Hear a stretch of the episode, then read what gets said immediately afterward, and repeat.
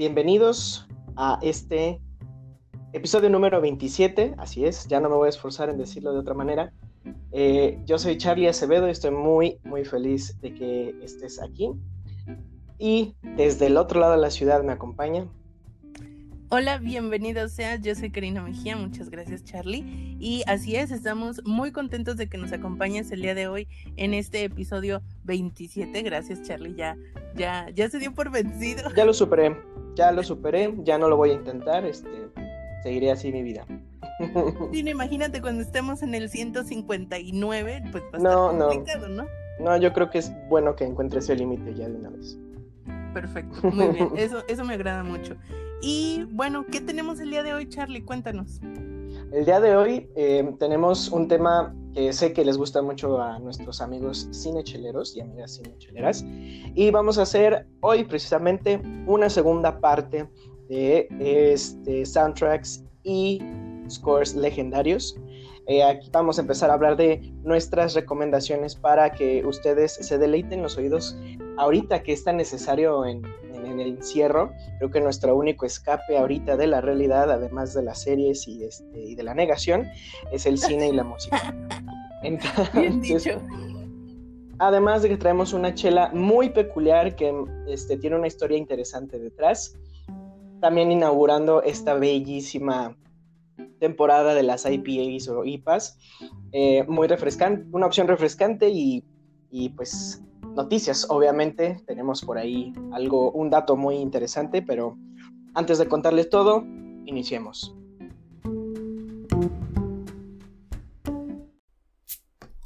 Bienvenidos. ¿Qué les sirvo? Claro. Las Cinechelas. Las Cinechelas, con Karina Mejía y Charlie Acevedo. Aquí hablamos durante una hora. Mm, o dos, a veces más. De cine, sus géneros. Directores, actores, la cartelera. Las que nos gustan, las que odiamos y por supuesto... De chelas. Quédate, porque de que hay chela y hay tema, lo hay.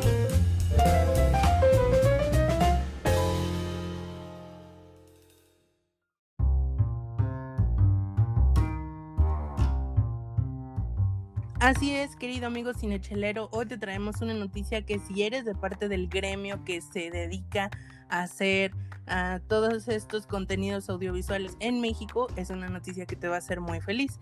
Pues resulta que Netflix ha creado un fondo de apoyo precisamente bajo esta situación de la contingencia del COVID-19, un fondo de 100 millones de dólares y se ha comunicado precisamente con la Academia de Arte Cinematográfico Mexicano para decirle que pues el recurso está y que si lo necesitan, va. Entonces, pues básicamente es un apoyo a todas las personas que se dedican y trabajan en este sector y que la verdad yo de parte de Netflix lo veo increíble, la verdad, que esté ofreciendo su apoyo en un momento como este y no solo para México, obviamente tiene su fondo para Estados Unidos y está ofreciendo apoyos de manera internacional. Entonces, qué padre, qué padre que salga lo mejor de, de no solo de las personas, sino también de las industrias y de las empresas en estos momentos de, de incertidumbre y que pues a lo mejor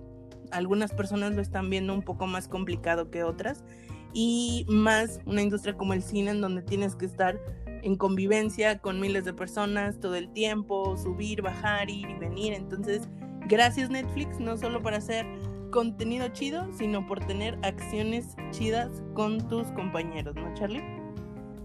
Sí, la verdad es que ahorita va, vamos a necesitar, o bueno, la industria en general va a necesitar echarle la mano, bueno, o buscar manos que, le, que, le, que, lo apoyen, porque realmente, o sea, ahorita sí es un tiempo muy difícil y qué bueno que, que pues, eh, las productoras de streaming que pues ya, ya ahorita son los reyes, o sea, nadie más está ya saliendo al cine, y si está saliendo al cine, no sé a qué cine está haciendo, pero...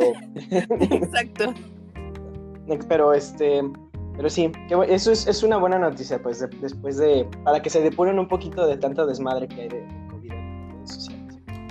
y pues, ¿qué les parece si primero, bueno, antes de continuar con el tema, eh, los invitamos a que nos compartan todo lo que están viendo, todo lo que se están encontrando este, en plataformas, en, eh, en, formatos digitales que podamos ver. Eh, de verdad es que no, nos sirve a todos, así como comunidad cinéfila, saber de dónde podemos sacar, les digo, este escape de, de, la, de esta realidad fea que estamos viviendo ahorita.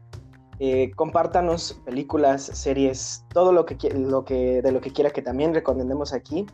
Y bueno, pues vamos a eso, a esta primera parte del podcast que, bueno, no sé, Cari, de hecho, yo te iba a preguntar otra vez, ¿cuál es tu parte favorita de cada vez que hacemos podcast? Pues un poco de todo, pero definitivamente si no hay chela no parece que estamos haciendo podcast, parece que nomás estamos hablando así a lo loco, pero con chela, híjole, todo, todo cobra sentido, ¿no? Todo tiene sentido, sí. No, no es cierto, amigos. No. pues yo ya estoy sirviendo aquí esta Hazy Deepa. Es una eh, doble Indian Pale Ale, en el estilo americano. Y es una cerveza. Uh, bueno, más, qué aroma. Ah, ya, ya, ya estoy viendo el verano a la vuelta de la esquina, Cari nada más desde oler esto. Oye, pero ah. eso que acabas de decir está un poco complicado. Ve nomás este aroma. Ve nomás, bueno, ve nomás es, es una inercia, este, la otra vez, fíjate. Para, los que nos escuchan está, está, un poco complicado ver el... Está complicado, bueno, yo lo veo y lo huelo, amigos. De hecho, tomando este, este pequeño error este, casual, una, una vez una persona me regañó porque dije, da un giro de 360 grados. Eh, y me dijo, oye, pero si, si das un giro de 360 grados, pues vuelves al mismo lugar, ¿no? O sea, estás viendo lo mismo.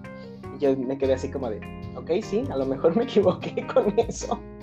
Eh, en realidad debí haber dicho, no sé, 180 o algo por el estilo. Pequeños accidentes, pues accidentes felices que uno dice aquí en el podcast. Pero bueno, volviendo a la chela, lo que es lo que importa, no de cuántas veces me equivoco, es es una cerveza hecha por, ay, estoy contándolas porque vienen aquí en la etiqueta, unas 2, 4, 5, 6 cervecerías. yo la conocí gracias a Morenos, que es una de las cervecerías este, que está aquí en la lista, pero también está hecho en conjunto con cervecería Madueño, Ciervo Rojo, eh, Malbicho, California Brewing y Principia. Todos ellos juntaron los lúpulos que, tenían en stock, bueno, de varios de ellos este, americanos y australianos, para poder alcanzar a terminar este lote de cerveza. Que déjenme decirles, amigos, siendo una hazy, todos los estilos que sean hazy son, eh, son muy turbios, tienen este color, alguno de, probablemente se engañaría y creería que es jugo de naranja o de, pues, de mango. Eh, al aroma puede darte eso, de hecho, Em, a mí me huele un poquito a toronja, a mí me encanta ese olor, no, no saben lo mucho que me gusta. Hace una, tiene un cuerpo bastante denso, tanto como su color, o sea, no puedes ver a través ni de la espuma, ni de la cerveza, ni nada. No se alcanza a apreciar bien la carbonatación, porque les digo, es un velo muy denso. Pero em, al escuchar, de hecho, voy a acercar tanto mi, micrófono, no, no, este, no se percibe tanto burbujeo, no sé si ahí es que qué extraño, ¿no? Acercar el micrófono de tus audífonos a, la cerveza. Pero bueno, voy a probar, no sé, Cari, si, si tú más o menos te estás imaginando lo que estoy probando. Me quedé en lo del jugo de mango, este, pero dale, tú dale. y bueno, em, al sabor, ándale, este sabor, le voy a probar un una vez más, amigos, porque ah, está muy complejo. Está muy herbal.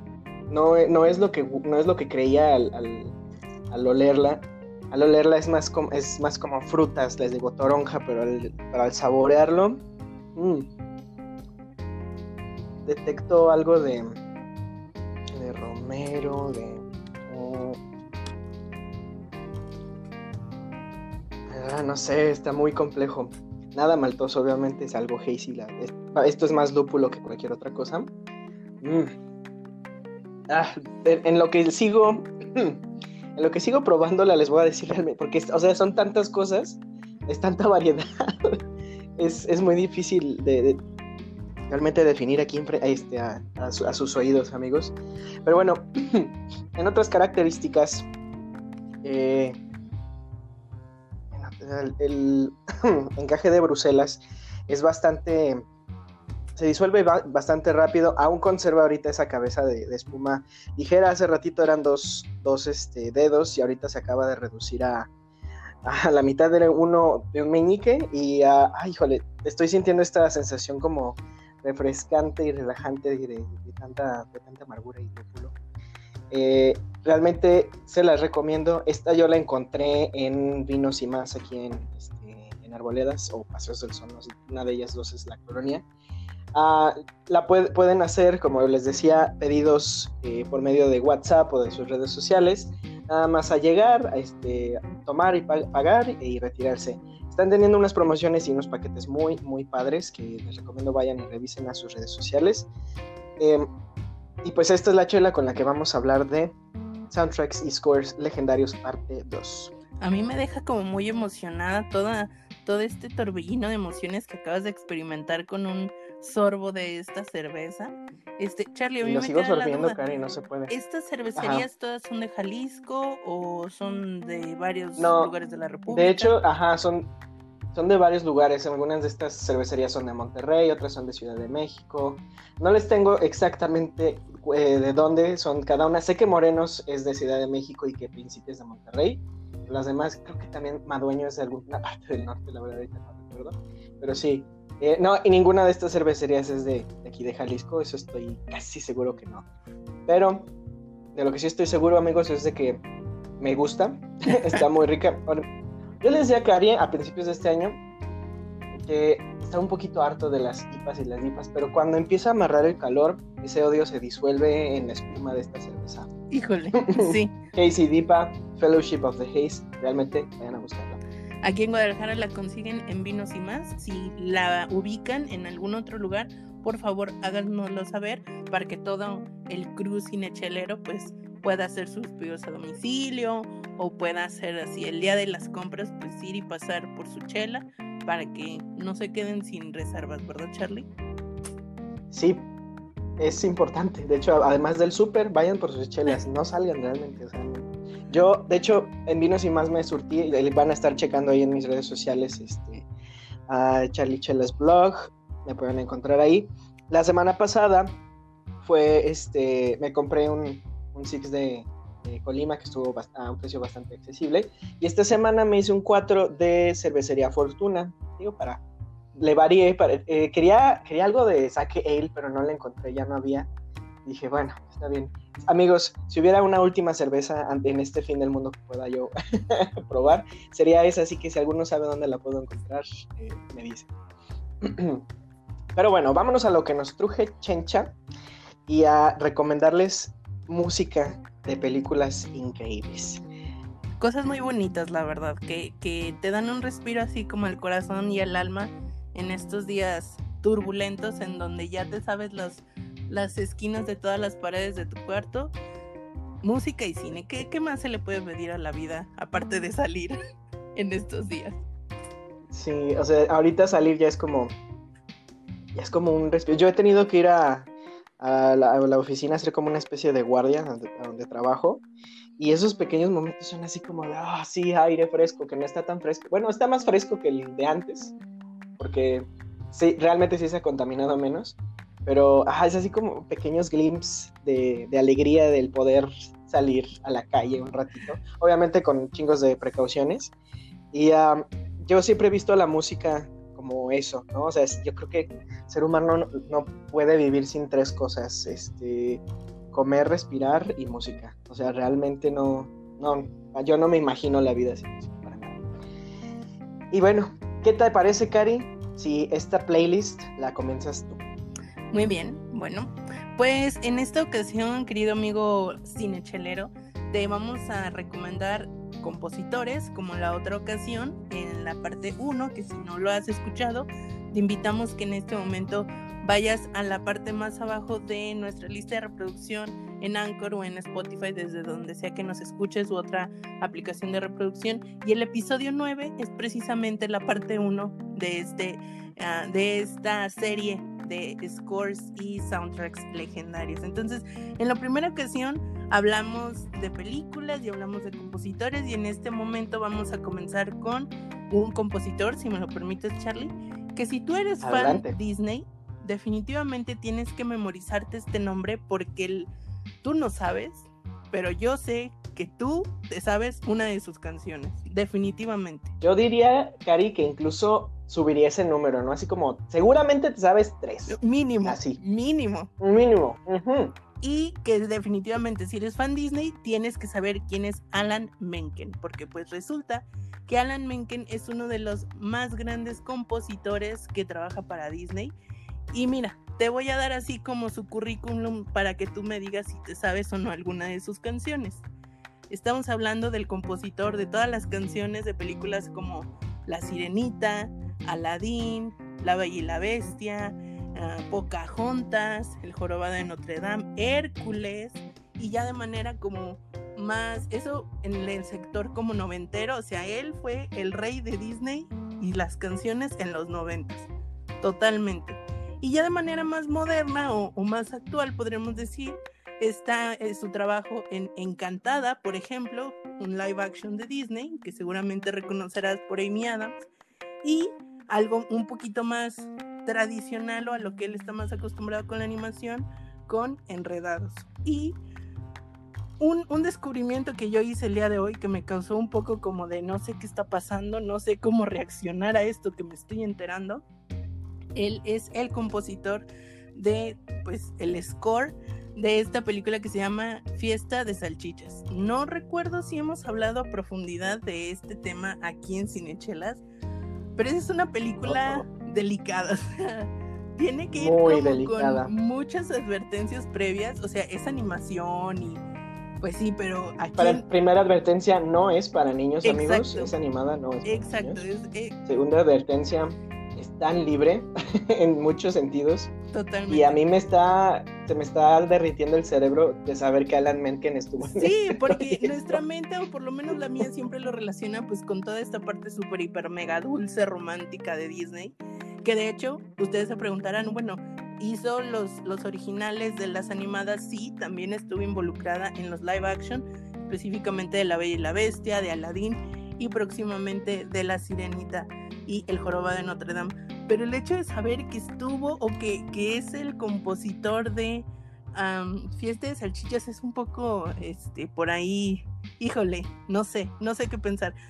Mira, si Hans Zimmer fue este tecladista de Mecano, yo creo que ya cualquier otra cosa ya, ya, ya no es sorpresa. Oye, pues, es que todos los compositores deben tener así como su dato perturbador, como para tener así como fama, prestigio y fortuna. No sé, no sé, no sé. Pero bueno, Alan Menken, un hombre que no tienes que olvidar si te consideras fan de Disney. Él es el autor probablemente de tu canción favorita de Disney. Me sorprende mucho que no tenga nada que ver con Mulan, ¿eh? Porque Mulan es muy buena. Sí, es, cierto. A lo mejor, digo, yo, yo sí creo que entre la gente que escoge Disney se, retroinspiran eh, a fin de cuentas, el estudio está como que buscando mantener una misma línea ¿no? Contenido.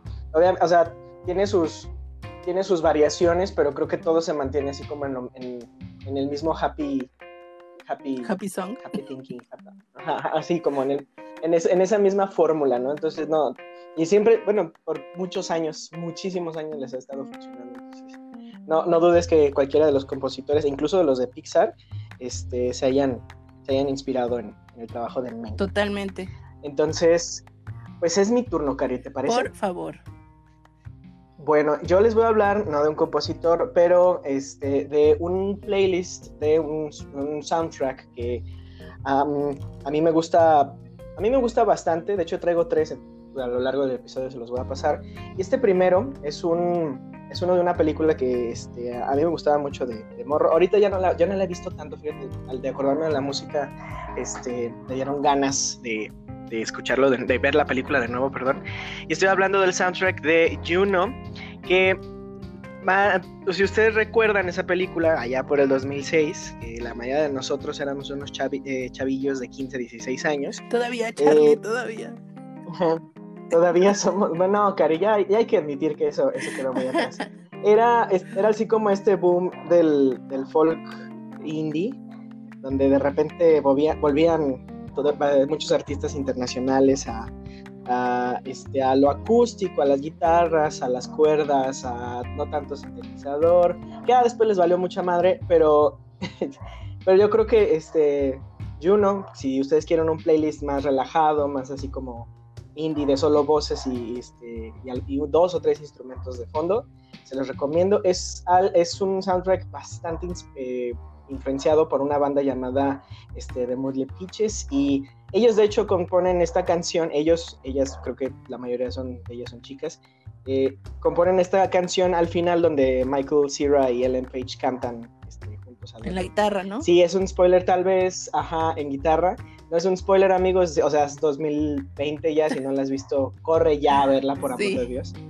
Y vienen también otros artistas en este playlist que, bueno, yo no, yo conocí con esta, con este con este soundtrack, The Kings, este, Bell Sebastian, Sonny Youth, uh, Cat Power. Yo no conocía Cat Power y me gusta mucho esta versión de Sea of Love que cada vez que escucho, ah, siento que a veces me hace llorar, porque también recordar la escena este, donde son esta canción me, me pone la, la Entonces, esa es mi recomendación inicial.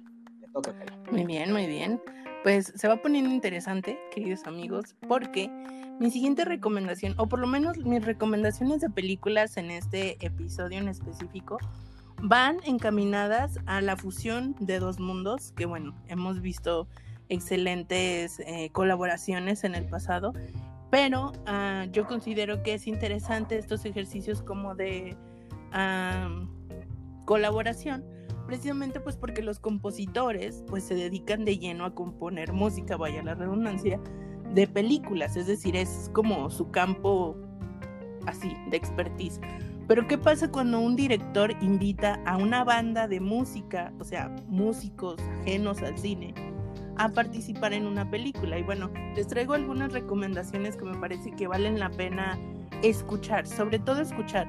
Alguna de estas no será mi película favorita e incluso podría decir que fue una decepción la película, pero el soundtrack, híjole, qué bien hecho está. Y mi primer ejemplo es la película Tron, bueno, Tron Legacy, porque si ustedes buscan solo Tron, les va a aparecer la de los 80 Sí, la primera película con este elementos 3D, ¿no?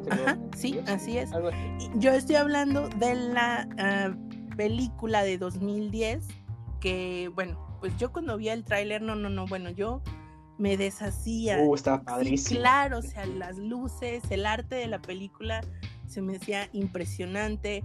El contraste de un oscuro permanente con el brillo de las luces azules, con negro, con rojo. Todo muy neón. Exacto, exacto. Entonces, bueno, yo estaba súper entusiasmadísima de ver esta película. Veo el tráiler, súper emocionada.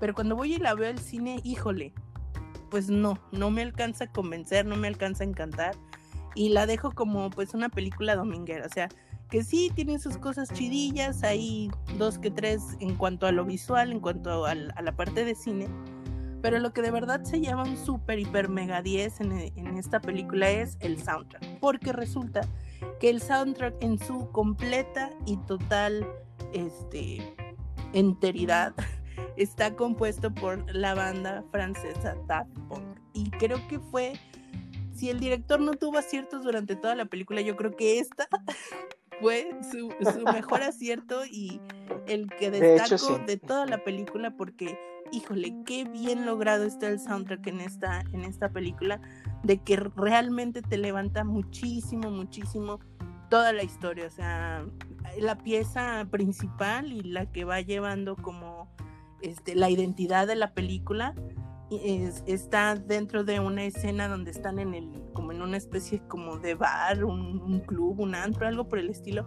Y hacen un cameo especial los chicos de Daft Punk con sus muy singulares este, cascos, digo, pues es su identidad como banda, que perfectamente va acorde con el estilo de la película, con la parte del vestuario y de la producción. Entonces, yo siento que, que ahora sí como que como anillo al dedo, el estilo de la película dio exactamente al estilo musical que ellos manejan y que lo hicieron excelente porque previamente ellos ya habían trabajado en una película que fue más como un proyecto personal, que es esta película uh, Interestela 5555, que creo que Charlie tú sabes bastante de ella. De ella.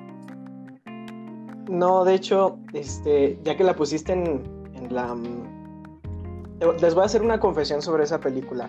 Yo creí, como en muchas otras ocasiones, que hay artistas que sacan, sacan así como este, music films de sus álbumes, o sea que todo su álbum y los videos de su álbum son, son una película en general. Yo creí que era algo así en este caso, o sea que, que, los, que esta, esta animación es muy estilo japonés, bueno, de hecho es japonesa, este, había sido creada para la música y no viceversa. E, esa era la idea que yo tenía el año pasado sobre esto. Y este, cuando lo pusiste dije, ah, cierto, o sea, es, es este, o sea, sí es música creada para la película. Por ejemplo, no como este, The Wall, que la película está hecha desde la música. Eh, que, eh, o sea, sí es un, un, asunto bastante distinto. Entonces, uh, yo tenía esa idea vaga ahorita desde el año pasado, pues la estoy rompiendo, amigos, lo siento. Hay, cosas que todavía no aprendo. ¿Cómo vas a ver? Pues que a 360 grados. pero sí, sí. No, y, no te crees que sea, tanto al respecto de cómo se creó la película, la verdad. He visto las animaciones una y otra vez, este, me deleito mucho, pero nunca las he visto en secuencia como en la película porque siempre las he encontrado en, en YouTube. Este, Dividida independientemente, así como por canciones, ajá. En realidad nunca he visto la película. Pues este es un combo 2 por 1 queridos amigos. Puedes ver Tron y escuchar, y sobre todo escuchar a Daft Punk, porque de verdad visualmente, híjole, le falta mucho a esta película, y sobre todo en la narrativa, guion, etcétera. Y en la parte completa ya apreciar visualmente incluso una película de animación, pues Interestela 5555, recomendación cinechelas. Sí, véanla. No tiene nada que ver con Interstellar de, este, de Nolan, no. De Chris Nolan. Nada que ver. De hecho, son de años muy distintos. Pero bueno. Entonces, ahora me toca a mí, supongo. Y hoy, de ahora voy yo con un compositor. Y amigos, este, voy a ir así como de, de lo más chavo a lo más legendario. Y yo creo que el episodio pasado sí me quedé con tantitas ganas de hablar un poquito más sobre este carnal que, que realmente, o sea, es un chavo, él tiene como 32, 33 años y ya tiene así como un, una base hecha en, eh, en Hollywood, ¿no? Él es Justin Hurwitz y ustedes lo recordarán por el episodio pasado. Eh, hablamos de Whiplash, que es esta que es esta tesis, yo me atrevo a decir, de, del, jazz eh, visceral, ¿no? De, es un reel de varias, como dos o tres, cuatro piezas clásicas de, del rush jazz, a mí me gusta decirle. Pero eh, ustedes también lo recordarán por ah, la música y orquesta y canciones y absolutamente todo de La La Land, por lo cual se ganó un Oscar después. Bueno, después no, ese mismo año. Y él es como el, este músico de cabecera de, de Ben Y, también se fue, ya se despegaron un poquito del jazz en esta película llamada First Man. Se, despegaron, del jazz, pero no de este Ryan Gosling. y fueron a, contar y fueron a contar esta historia de el primer hombre en la luna que fue ay Armstrong Armstrong no recuerdo si, es Lance sí fue la, no no es Lance es ah, Neil, gracias. Entre Neil, Luis y Lance a veces se me, se me confunden. Y la otra vez, bueno, yo quiero desmanuzar un poquito más con, respecto al soundtrack de La La Land, que eh, descubrí, estaban muy ocultos ahí, amigos, pero descubrí por fin, yo estaba así como que tratando de escudriñar cuáles eran los leitmotivs de los personajes en las, en las piezas. Y la otra vez, así como después de la décima vez que la, que la vi, slash, escuché, dije, fuck, ya lo encontré. Entonces encontré que me gusta mucho esto de que el, cada vez que escuchamos temas hacia la chica, que en este caso es mía, Emma Stone, ustedes la conocen, hay como de estas notas de el tema principal. Creo que es, yo lo llamo como el tema se llama Another Day of Sun, pero creo que creo que es más bien como un tema de buscando el éxito, vamos a llamar así.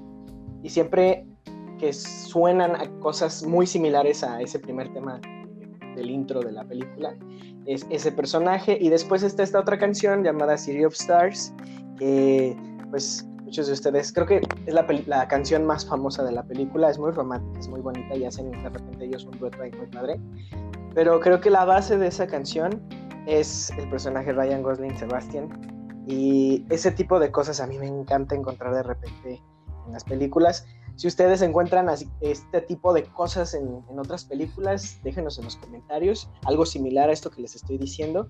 Compártanlo, por favor. Y que te deja, te deja esa sería la sensación de que está muy pensado lo que están haciendo, ¿no? Que no fue así nada más como, ay, se oye bonito, pues dale, no, no, o sea, realmente sí hay un trabajo muy arduo detrás de lo que estamos escuchando, ¿no?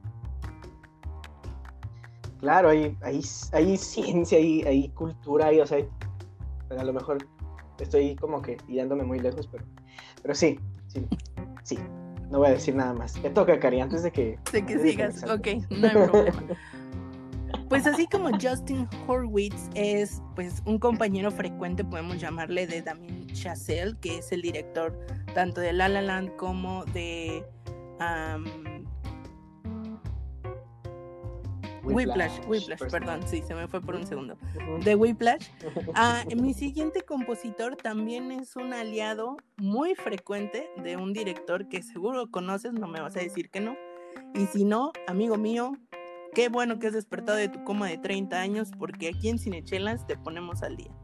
Y estoy hablando del compositor Danny Elfman, que muy seguramente lo conocerás por su arduo, arduo y extenso trabajo en colaboración con nuestro queridísimo Tim Burton. Danny Elfman hace muchas cosas, pero definitivamente se le reconoce por su trabajo, sobre todo en colaboración con Tim Burton. No se puede ir más lejos que su trabajo en The Nightmare Before Christmas o El extraño mundo de Jack, como tú conozcas esta película que le ha dado una fama internacional. O sea, Danny Elfman pudo no haber hecho nada después de esa película y puede seguir viviendo por las regalías y por el éxito que ha tenido gracias al soundtrack y a la composición y a todo lo que tiene que ver con esa película, ¿no? De ahí para adelante, pues podemos hablar yo creo que de un 90% de las películas de Tim Burton es en colaboración con Danny Elfman Alice en el País de las Maravillas, este, nos vamos hasta atrás con un Batman, nos vamos con un Edward Scissorhands, este, todo, casi todo, todo, todo. Y a mí, cuando vi la película de Sweeney Todd, yo dije, segurísimo aquí Danny Elfman va a estar involucrado. No, es una de las pocas películas de Tim Burton en las que Danny Elfman no está. Y bueno, su razón estuvo Tim Burton. Es principalmente por, Es principalmente porque el mismo creador de, de Sweeney Todd fue, o sea, el creador del musical este, de Broadway fue quien, quien estuvo a cargo de la música, ¿no? Que es Steven Sondheim. Pero a, fin de cuentas, o sea, para mí tiene como el ambiente, como el mood de esta música sombría que compone Elfman de repente para, para este Sí, claro, y que si no lo, no te pones a investigarlo, a lo mejor ni lo notas. Y yo creo que por eso se llevan también Tim Burton y Danny Elfman, precisamente por eso que acabas de mencionar, Charlie. Esa, esa textura o ese feeling tenebroso que tiene Danny Elfman en sus composiciones me parece únicas. Creo que este, te da esa sensación como de algo malo puede pasar, pero te deja como ahí, ahí en el filo, en el borde del asiento queriendo escuchar más. Y dato curioso de este compositor, que si tú no lo sabías, pues él es el responsable de la música y de todo el score de Hombres de Negro. Ahora lo sabes. Entonces, así como trabaja con Tim Burton, también tiene muchas otras colaboraciones con otras películas y otros directores. Este, y vale mucho, mucho la pena que no olvides su nombre, Danny Elfman, Charlie. De hecho, yo me atrevo a decir que su mi favorito de él es el hombre araña creo que es ahí es como el conjunto de todas esas características de su música, o bueno, la música que solía hacer antes, ya después este, se fue, se, se, salió de un molde, o sea, yo, yo, sí creo que más hacia este 2020 sí ha estado como que explorando otro tipo de, como de tonalidades este, o matices en su música. Pero creo que en El Hombre Araña logró conjuntar su carrera hasta ese entonces, que fue creo que los de los Sí, de- estamos hablando de la saga Tobey Maguire, y, ujú. Ah, sí, la, ajá, la saga de, de Tobey Maguire, que muchos todavía van, todavía creen, pues, ilusos, que es el mejor hombre araña de, de la existencia. Tú déjanos, amigos cinecheleros. Así es, ¿cuál amigos, es yo tu- soy- tu Spider-Man favorito? Yo soy Tim, Hol Tom, Tim Tom Holland, eso, eso es una cacofonía, casi no lo puedo decir. Tim Tom, Tim Tom Holland, sí. Pero bueno, sí es un buen nombre araña y, y Danny Elfman, sí, es, ah, de hecho, es- en su momento creo que lo llego a escuchar unas 10 veces al día. Eh, a mí me gusta mucho esta pieza de Ice Dance o el baile del, en el, del hielo, no sé cómo chingados llamarlo en español, eh, que es esta escena de Edward Scissorhands donde esta Winona Ryder baila en esta, en esta um, nieve falsa que está haciendo Edward, ¿no? Y está haciendo así como estos movimientos muy extraños. de- Ah, claro, claro, claro. está muy bonito y es así como que, este, sí, está lindo. Me gusta, esa pieza me gusta mucho de él. Yo creo que de mis favoritos, mm, sí, mm, me gusta mucho la, la música que hacen Alicia en el País de las Maravillas. Ojo amigos, muy importante, la primera parte, la primera película live action de Alicia sí es de Tim Burton, la segunda no lo es. Importante que lo sepan, porque sí, sí se nota, pues sí se alcanza a sentir. Entonces, la primera parte, la número uno, me gusta bastante. Sí, de hecho, si se van a nuestro primer episodio de, de todo el podcast, el episodio número uno, van a encontrar nuestra opinión sobre esa terrible segunda parte de... Correcto, vayan al episodio 1. Pero bueno, ahora es mi turno y voy a ir también con, bueno, no también, me toca ahora una, una playlist. Es un soundtrack que yo atesoro en mi corazón por siempre, sobre todo porque me acompañó por tiempos muy difíciles eh, en su momento. Eh, y además porque, no sé, despertó en mí es una nueva parte de mi personalidad. Que, bueno, me, me atrevo a decir que es algo que agregué a mi, a mi, a mi todo. Entonces, es, em, estoy hablando primero de una película llamada El Chef, que es es- esas, es la- es de, las, de esas películas que, que le dan a un director así como, hey, güey, te- tengo, tengo este presupuesto, ¿quieres hacer una película? Simón, este, ¿qué vas a hacer? Pues no sé, anda inspirado. Fue, conoció la historia de este chef este, coreano-americano que sufrió una, no, no sufrió, pero pasó como cosas como todos pasamos en la vida de este, altos y bajos de inspiración.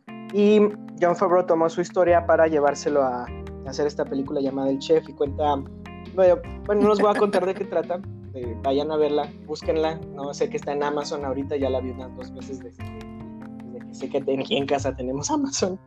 Y este, básicamente el soundtrack a mí me encanta porque es una combinación de Latin jazz y este y Latin pop y de repente por ahí hay como este eh, como eh, New Orleans ya o sea hay, hay muchas cosas pasando en ese soundtrack que de repente te llevan a este el al Oye cómo va que es eh, como muy conocido en este, el, del Latin Jazz y de repente ¡fum! te vas a algo que es reggae y te vas al Bugalú de Pete Rodríguez y es, es un alto y bajo de, de mucho, pero todo el soundtrack te pinta, te pinta perdón, esta, esta, este, este, este cuadro californiano, que es donde, donde se desarrolla toda la historia. Y está, está muy padre. Yo lo uso, bueno, lo uso sí porque pues la música también sirve para, para cosas, para concentrarme, relajarme un poquito y eh, pues esa es otra recomendación de Cinechelas. En este podcast no van a pasar tres episodios sin que Charlie mencione esta película. Si no les queda duda, Ay, sí, sí puede, es sí de puede. sus favoritas. Es que bueno, vayan a vayan verla. a verla. Voy a hacer un, otro, un podcast aparte que se llama, este, no sé, El Chef, un minuto por episodio, no, un, ep- ¿qué? un episodio por minuto, algo así. Un minuto por episodio. Algo Muy así bien. va a ser. Espérenlo, espérenlo. Voy Te toca, Cari. yo. ¿Qué traes Entonces estábamos con que las recomendaciones de películas van en torno a colaboraciones de bandas con este, pues ahora sí que gente que hace cine, ¿no? Entonces la siguiente película va para Que asesine o que haga pues que cine. hacen cine o que hagan cine o como quieran, como quieran autodenominarse. Es que se oyó. Si te diste cuenta que dijiste asesine, o sea, bueno, o sea, junto. En mi cabeza fue así como, oh fuck, o sea, este Charles Manson, ¿no? Es colaborador. Charlie, muchas series de, de asesinos seriales. Ya, demasiados Un saludo a Afra, por cierto. Continúa, perdón. Sí. Bueno, la siguiente película de la que te voy a hablar se llama Submarine, es del año 2010. Y bueno, es una película dirigida por Richard Ayoud. No sé si lo estoy pronunciando correctamente, volvemos a este gran tema de los apellidos extranjeros, pero lo que sí te puedo decir es que es una película que honestamente yo la rescato por su soundtrack. En la trama en sí, bueno, es que depende de tu personalidad. Yo creo que o te puede gustar mucho porque pues es el romance, adolescente, etcétera, etcétera. Desde, yo me acuerdo que la primera vez que la vi, dije, esta es una película muy hipster. En ese tiempo, pues la moda hipster estaba muy en boga, va- vaya, vaya la redundancia.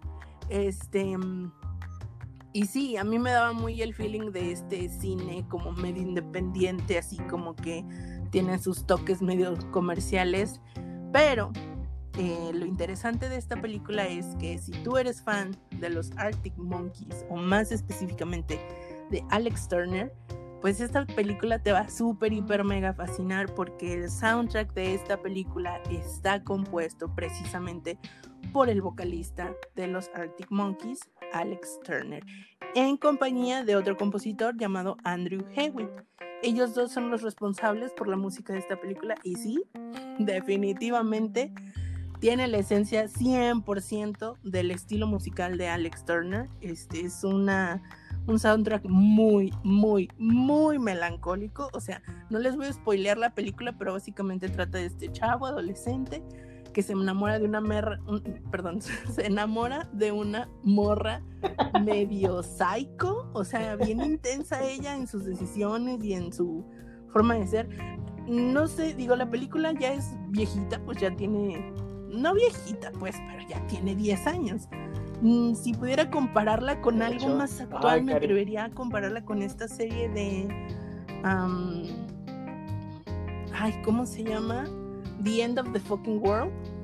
Tiene un feeling muy Ah, ya, ya, ya. parecido. Incluso los personajes tienen un, así una similitud bastante cercana. Por si te quieres dar la idea a lo que me refiero con que tiene una vibra medio hipster y que es este chico que se enamora. Total de que pues hay mucha melancolía en esta película, en lo que Alex Turner es muy, muy, muy bueno eh, componiendo y que pues él canta en las canciones, entonces deja su sello súper indeleble y que la mayoría de las personas que conozco que han visto esta película es porque les gusta Alex Turner y descubren que él compuso la, la música de la película más que por los méritos propios de la película misma, ¿no? Tiene una fotografía mm, atractiva, eso, eso puedo, puedo adelantárselos. Entonces, si tienen ganas como de, híjole, de llorar un rato y, y escuchar pues mm, música inédita de Alex Turner que no tiene nada que ver ni con su álbum como solista ni los Arctic Monkeys, pues láncense porque la verdad es que la parte musical vale mucho, mucho la pena.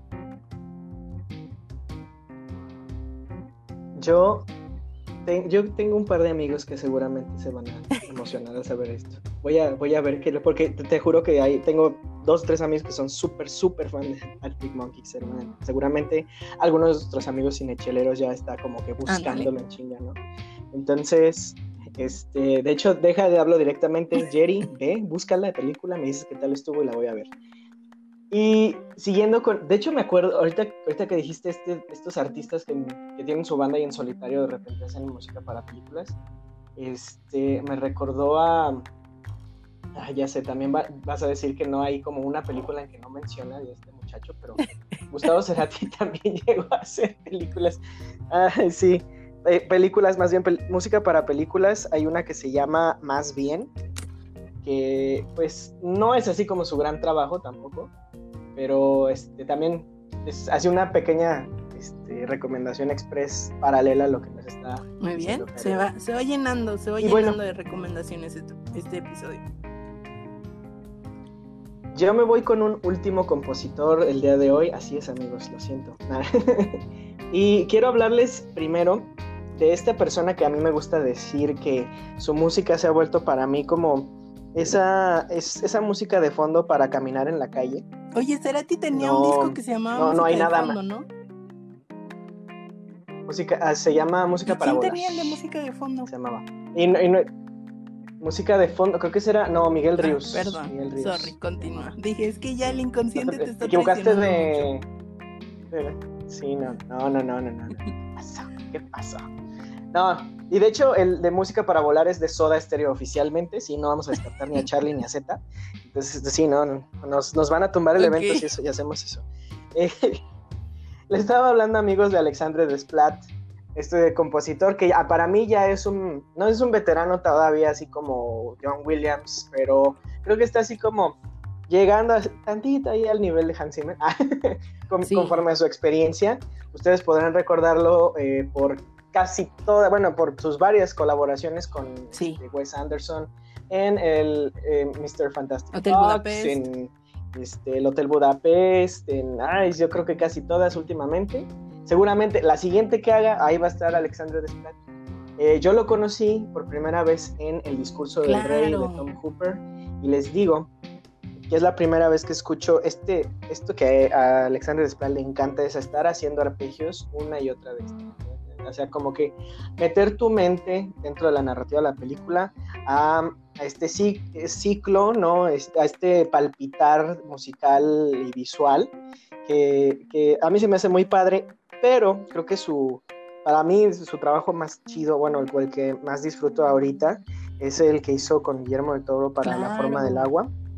Eh, está muy, muy padre. Repito, son muchos arpegios, son muchas repeticiones y tal vez de un tema a otro te encontremos así como, ah, esto es básicamente lo mismo, nada más que en un tono más, más oscuro, ¿no? Pero no, o sea, realmente yo sí creo que de repente encontramos a los personajes ahí, a los momentos.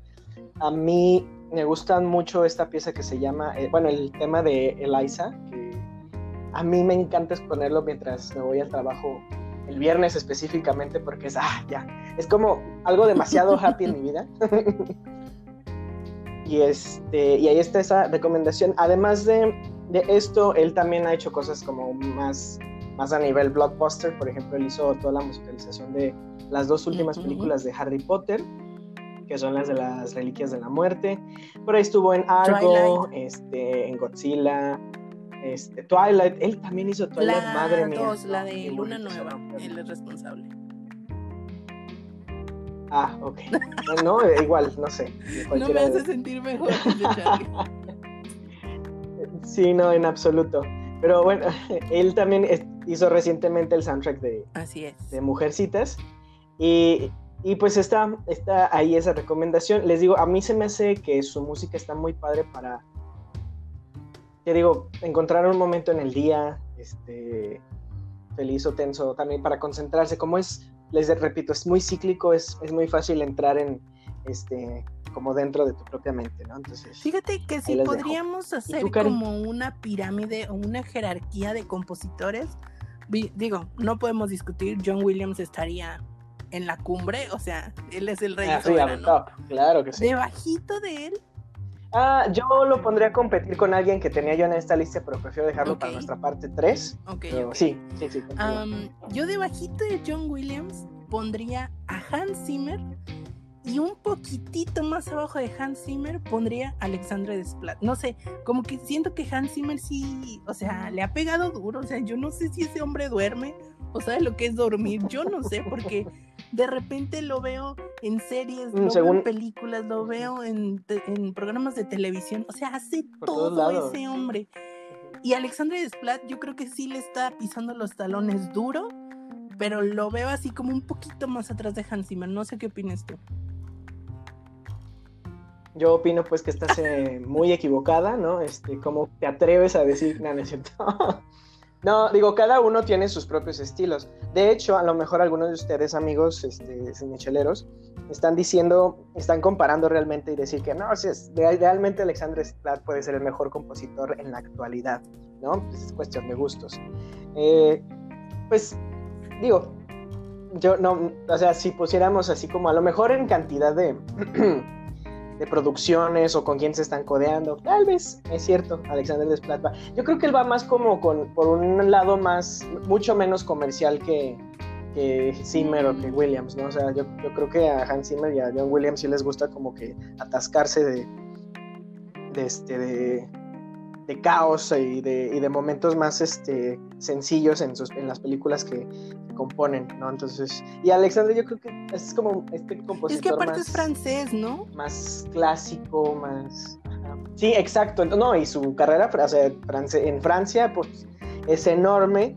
Y la verdad, amigos, que la otra vez escuché alguno, no me acuerdo ni qué película era, me puse así a investigar y pues me quedé un poquillo dormido por ahí, porque realmente es música muy, les digo, es muy sencilla, pues es, es tan sencilla y es muy bonita y es muy fácil de, de, este, de, de que te de que te dé un masajito. Ya lo habíamos mencionado en el episodio donde hacemos eh, un review de toda la filmografía, o bueno, de lo más importante de la filmografía de Wes Anderson, pero si quieren apreciar el trabajo así detallado y minucioso de Alexander Desplat, creo que una super recomendación es que se vayan a los títulos finales, literal, títulos finales de Moonrise Kingdom, donde ah, literal les van diciendo, a ver, esto es los instrumentos de viento y esto los de cuerdas y así suenan juntos. O sea, a mí ese detalle de parte de Wes Anderson se me hizo... Esa pieza... Esto muy padre porque además no lo introduce ¿no? en, los, en los créditos, ¿no?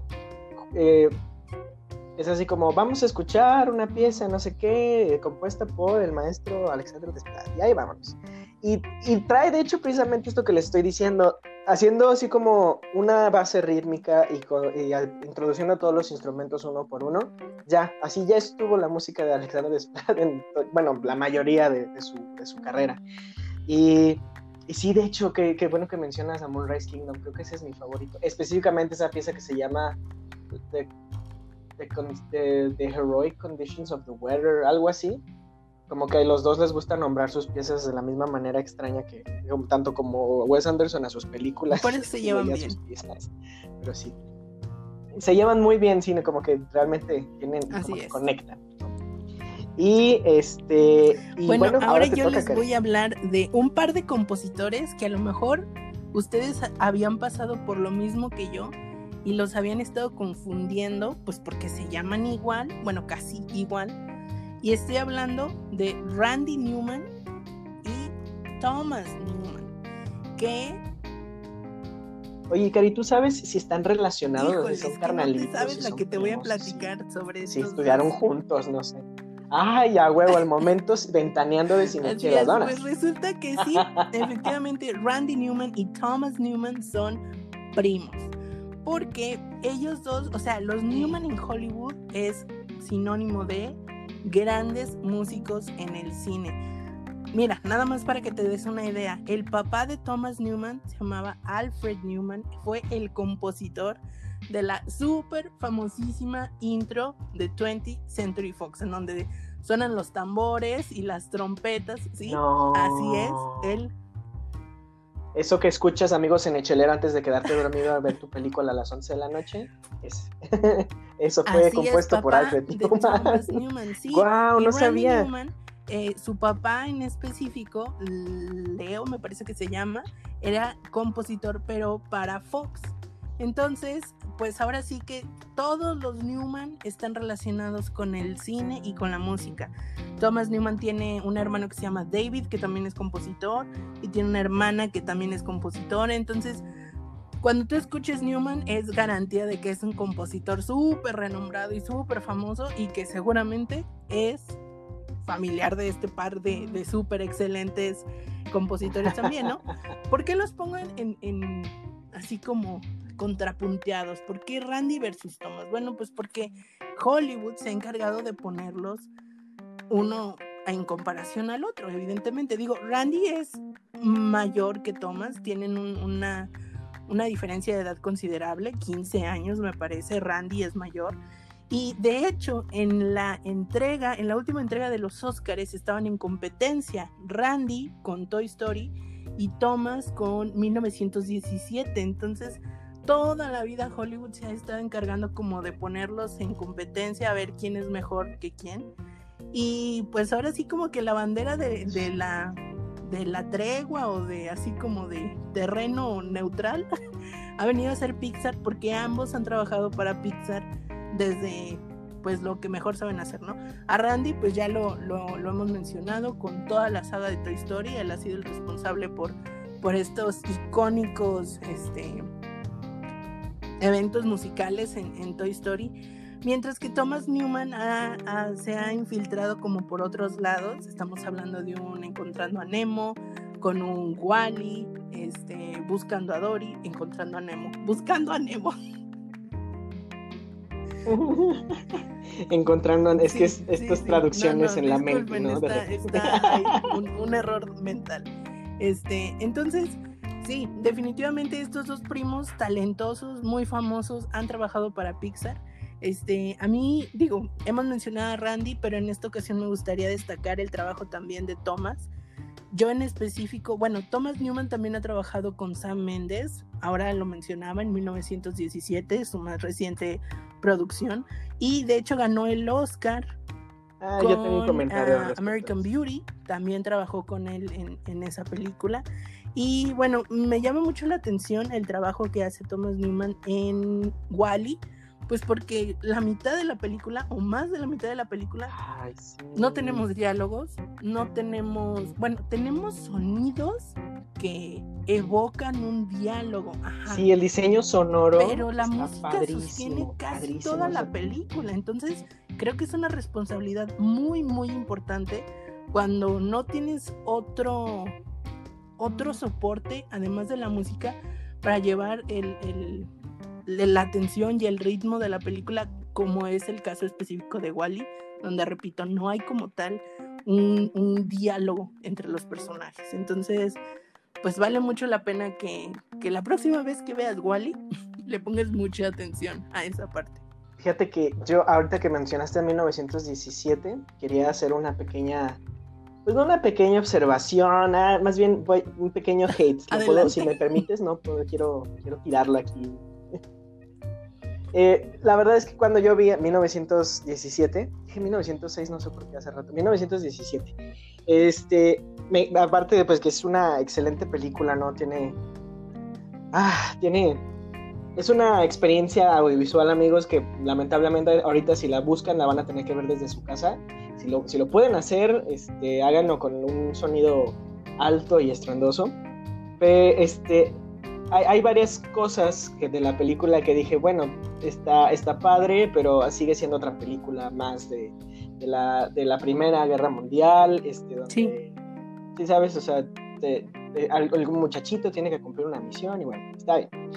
Y creo que para mí se volvió todavía más monótono al momento de que la música, para mí, perdón, lo voy a decir, se, se tiene que decir porque pues, lo quiero sacar de mi corazón, se parece para mí demasiado a la música de... Es cierto.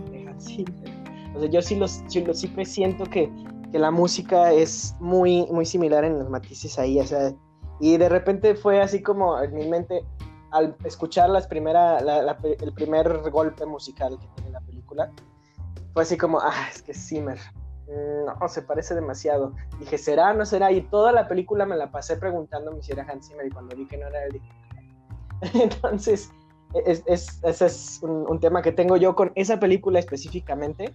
La verdad es que sí hay una pieza muy padre, que esto está donde el personaje principal va cruzando una ciudad este, abandonada por la noche y empiezan a salir bengalas. Esa, esa escena en conjunto con la música, yo sí creo, ahí ahí sí fue como la parte más chida, menos Hans Zimmer de toda la película. Y eso fue lo que, lo que más disfruté. Entonces sí, yo, creo pues que, eso, es, eso es lo que quería decir, ¿no? Entonces ya lo desahogué, muchas gracias. Vamos a seguir con pues este episodio. Mira, qué bueno que no fue Hans Zimmer, porque qué desilusión hubiera sido así como, a ver, te estás trayendo el refrito de Dunkirk, ¿no? Ajá, lo mismo. Exacto, exacto, exacto. Hubiera sido más decepcionante, ¿no? De hecho. De hecho, me sucedió sí con este Dark Phoenix, porque yo no sabía nada de esa película, ya ves que esa película sufrió tanto para poder salir al cine, que y al momento que salió al cine fue una cagadota, este, que de repente yo escuchaba la música y decía, mmm, suena como Hans Zimmer, y al final, es compuesto, musicalizado por Hans Zimmer, dije, fuck, entonces dije, bueno, así como muchas otras cosas de las que ya hemos dicho, todos los compositores tienen sus lados oscuros. Yo creo que el de Hans Zimmer es Dark Phoenix, Pero bueno, vámonos entonces con mi última lista, recomendación, playlist, que este, de hecho, al, recordar esta, este, este, álbum, esta película, porque no, no, sé, no sé ni cómo, este, cómo clasificarlo a mí me cuesta trabajo. De hecho, ya ves que en el episodio pasado estábamos haciendo esta diferencia entre qué es un soundtrack y qué es un score, ¿no? Y el score es la música este, compuesta para la ambientalización de la película y el soundtrack son las canciones creadas o seleccionadas para la película, ¿no? En este caso, este, dos, dos compositores este, se unen para hacer una película con Jim Henson llamada Laberinto está muy padre, creo que es de las mejores películas de su, de, su década y de los mejores soundtracks que ha hecho David Bowie en la vida.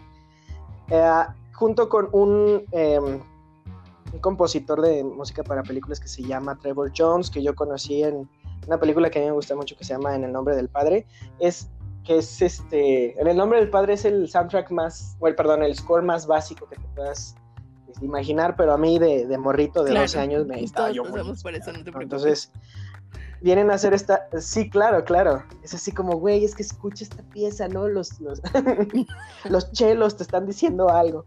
Y eh, entonces vienen a hacer esta película musical de fantasía, este, junto con Jennifer Connelly y David Bowie haciendo del rey de los, de los trolls, que em, para muchos resulta muy extraña, ¿no? Es así como las piezas musicales a veces algunas alguna persona me llegó a decir, es que siento que está siento que está demasiado que la música es demasiado para lo que estoy viendo, ¿sabes? Entonces, ah, ustedes vayan y véanlo por su propia cuenta. Es, es, una, es una combinación muy padre de, del pop que traía David Bowie allá en el, en el, en el 86 y de el pop que traían los compositores de música de, para películas de ese entonces, que bueno, supongo que Trevor Jones estaba como que aclimatando a, esa, esa época. Y bueno, yo creo que la pieza que a mí más me gusta, voy a decir dos porque son, no son, no, sí son las más populares, pero todas yo creo que tienen así como su propio mérito. Esta primera es Magic Dance, que es este, no sé, esta, es esta pieza del villano, o sea, esta típica como en Disney tenemos a Pobres Almas en Desgracia de Úrsula y este El Fuego del Infierno de Frollo, así, pues, la, canción del villano aquí es Magic Dance, que no tiene nada, que ver, muy dramática, este, y que realmente es muy literal, o sea, es como, bueno, véanlo ustedes y esa es una, y otra es una que se llama este, As the World Falls Down, que la escena te juro que todavía no entiendo por qué sucedió en el momento que, que veo que, veas la película. Eh, tú dime cuál es tu interpretación, pero em, es, es, donde la chica, eh, personaje principal, se pierde de repente en estas burbujas de ilusiones que hace este carnal, este personaje David Bowie, y se ve en un baile, eh, no, me atrevo a decir como victoriano, todos traen vestidos muy, muy fufi. Y este, y son esta canción de fondo, eh, es una balada súper ochentera y así como que se resume la música de todas las baladas ochenteras en esa canción, o sea, yo la podría así como poner en ese molde. Este, y pues bueno, esa es mi última recomendación del día de hoy. Busquen, no estoy seguro si Laberinto está todavía en Netflix. Yo la vi, la última vez que la vi fue hace como un año en Netflix. Eh, si alguien sabe dónde verla, por favor, ah, A partir de la descripción que acabas de hacer esta película, yo podría, digo, me imagino que dure entre una hora y media, dos horas aproximadamente. Yo me imagino que es como sí, más o menos. la década de los ochentas en una película de Ve esta película. Sí, vámonos, ya. Los 80, o sea, exageración y locura al por mayor, o sea, ¿qué, ¿qué otra cosa se puede esperar? Nada más viendo con sus videos musicales, o sea, ¿qué otra referencia? Sí, y cuando, donde apenas estaba como que puliendo también el- la técnica del Uf, chroma uf. key, el green screen, pues, o sea, del... O sea, si, si ustedes ven los efectos especiales, Uh, sí, en su momento eran buenísimos, ¿no? Y era así como, ah, no manches, qué chingón. Ahorita los ves y dices, eh, güey, pues, no, una remasterizada como Sí, a no, Star claro. Wars, ¿no? O algo así. que espero no, porque ya, yo preferiría que se quedara así, porque creo que ese es el Y valor que tiene. ¿no? La, la película, pues, el, el, el de... Exacto, exacto, ¿no? O sea, si nosotros los millennials A- somos aunque, no, aunque no hayamos vivido esa bueno, década, nos da nostalgia. entonces, aunque no la hayamos vivido para nada, no, pero vivimos las secuelas, ¿no? O sea, por eso fue difícil vivir los 90, porque todos extrañaban los 80. Entonces, bueno, este, pues vámonos, Cari, aquí. ¿Cómo? A mí me falta nos una película todavía. ¿Cuál te falta? casi, casi Ay, cierto, cierto, cierto, perdón. Amigos, Charlie. discúlpenme. No, no me cortes, dame dos minutos, te lo pido. Lo siento, lo siento, bueno, Cari, pues, perdón, la se me última fue la onda. recomendación que yo les quiero hacer es una que a mí me fascina, me vuelve loca, así, me encanta, me encanta, me encanta, me encanta muchísimo lo que hicieron musicalmente con esta película. Es una película que se llama Hannah. Mm, hace como uno o dos años vi que hicieron un remake en serie, o sea, ajá, exacto. Que, Hace una serie de Netflix. Amazon Prime, una cosa así. Espera, De lo que les estoy hablando es la película de 2011 Ujú. dirigida por Joe Wright. Si tú conoces a Joe Wright, ajá, con con, Saoirse Ronan, dice Ronan, ¿no? amiga que al rato me manda WhatsApp, ya que es todo. escucha. Este, sí, ¿Me la presentas un día? No, no es cierto. No quiero ser ese tipo de amigo de Pero de sacar las amigas, amigas. pero pues digo, si le hablas de mí bien.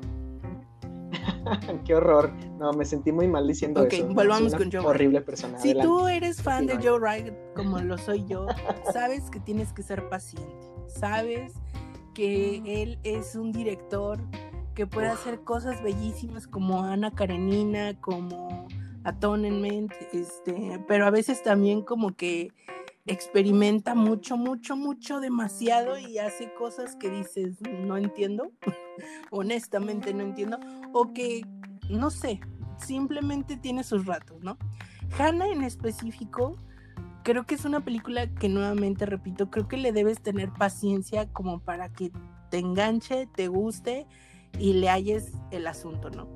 Pero incluso si, si ves la película y no te llega a encantar la película en sí, lo que definitivamente vas a amar, te va a encantar y que estoy segura que si eres fan de la música este, electrónica como lo soy yo, y eres fan de los Chemical Brothers como lo soy yo, que gracias a esta película es que me hice tan fan de ellos, bueno, pues no, no se diga más, aquí está tu combinación ideal, ¿no? Pues porque resulta que así como los ejemplos anteriores que te venía manejando de una banda que viene a hacer colaboración, así mismo Joe Wright hace la excelentísima decisión de traer a los Chemical Brothers a componer eh, toda la música de esta película y qué soundtrack, no, Dios mío, de verdad que yo no puedo creer que no lo haya recordado la vez que hicimos el episodio 1 de soundtrack y score legendario porque, híjole, nada más te voy a poner así. Tienes que ir a YouTube y buscar la, eh, el track Hannah's Team, que es eh, uno de los principales, y hay otro que se llama Container Park. Con esos dos vas a tener para darte cuenta que estos señores, los Chemical Brothers, de verdad que echaron la casa por la ventana, hicieron una cosa de súper lujo, porque además le da ese toque así efervescente, ácido, este, no sé cómo describirlo. Eh, Hannah, yo la puedo resumir como un color fluorescente amarillo efervescente que está en ebullición todo el tiempo y esta música viene a complementar perfecto todo eso que está pasando en la película, que de hecho ese color amarillo efervescente, fluorescente está presente en la película y que es parte del vestuario de uno de, los villanos. O sea, híjole, creo que es una, una, una muy bien lograda conjunción o combinación de elementos visuales, musicales y narrativos. Definitivamente creo que es una cosa muy bien hecha en esa parte y que a mí personalmente, Karina, me súper, súper fascina. O sea, repito, hay que tenerle paciencia a Joe Wright. A lo mejor hay, hay que acostumbrarse a su estilo. Es como una especie de Wes Anderson que tienes que agarrarle la onda y saber que así es su estilo como para que te llegue a gustar. Pero esta película en específico, híjole, yo la disfruté muchísimo en compañía de los Chemical Brothers. Ve, ve a YouTube, busca Hannah's Team, el, el tema de Hannah, y busca Container Park. Y con eso te vas a convencer de que tienes que ver esta película para que disfrutes de una manera extraordinaria el soundtrack que los Chemical Brothers se aventaron para esta película. Fíjate que yo vi esa película justo el año que salió y no me había como que dado, no me no había caído el 20 nada de esto, no investigué. Yo la vi obviamente por una razón muy muy específica que es Saoirse Ronan, partiendo madres porque realmente es un personaje muy padre, o sea, este sí se sale del molde que a lo mejor la teníamos en este Atonement o en cualquier otra película que a lo mejor la hayamos visto. Es no sé, a mí se me hace como de las primeras heroínas que ven en el cine que realmente son súper hardcore. Entonces, sí recuerdo que la música era súper intensa, así como súper efervescente, así como lo dices. Entonces, yo creo que le voy a tener que dar una revisada. No, y la película tiene un súper elencazo, ¿eh? Tenemos un Eric Bana, tenemos una Kate Blanchett, tenemos un Tom Holland. Eric Bana, cierto. ah, Kate Blanchett es la, la, mala, ¿cierto? Tom Holland. Tom, Holland? Hollander, no, no, Tom Holland no Hombre Araña, lo mejor te acuerdas de él por Piratas del Caribe era el, el malo este, el de ah. Trading Company, ¿cómo se llamaba? Ah, ya, ya, ya, ya, ya, el, este, sí, sí, ya, sí, el que explota con el barco. malo. ya siempre le digo, sí. sí, sí, sí, sí. Ya, ya, ya. Oh, o sea, sí está, sí está chido el cast. Eh. no, no, ni siquiera recuerdo haberlo visto. O sea, a él, a Tom Hanks, a identificarlo o algo por el estilo. Sí, sí, sí. Voy a tener que darle una buena muy inglesa, vale la pena, vale mucho la pena. Ahora sí. Y ahora Gracias. sí. Ha llegado. Ahora sí ha llegado ese terrible momento de tener que despedirnos, amigos. Eh, espero que alguna de estas recomendaciones, ahorita en su encierro, ahí en su casa, vayan, búsquenlas. Si saben dónde verlas, compártalo con nosotros en los comentarios. Eh, y también compartan con nosotros, por favor, qué están viendo, dónde lo encontraron, qué les gustó, qué no les gustó. Eh, ¿Qué chelas están tomando? ¿Qué, cómo, ¿Cómo están abasteciéndose de, su, de, su, de sus six semanales? No sé si ese es como el promedio de lo que la gente compra cerveza. Eh, yo, nosotros aquí en Cinechela les, les comentamos de repente dónde encontramos. Esta semana fue en Vinos y Más. Estábamos probando esta deliciosa eh, hazy tipa eh, llamada Fellowship of the Haze, hecha por cervecería eh, Ciervo Rojo, Madueño, Morenos, Maldicho, California Brewing y Principia.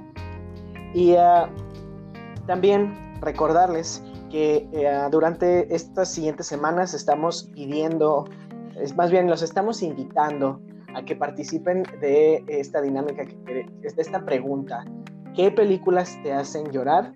puedes ir o a nuestras redes sociales y contarnos, eh, contarnos esta historia, o puedes dejarnos un audio en Anchor y formar parte de uno de los episodios de Cinechelas. Yo soy Charlie Acevedo, me, me, me respiro, me respiro y me despido en este momento.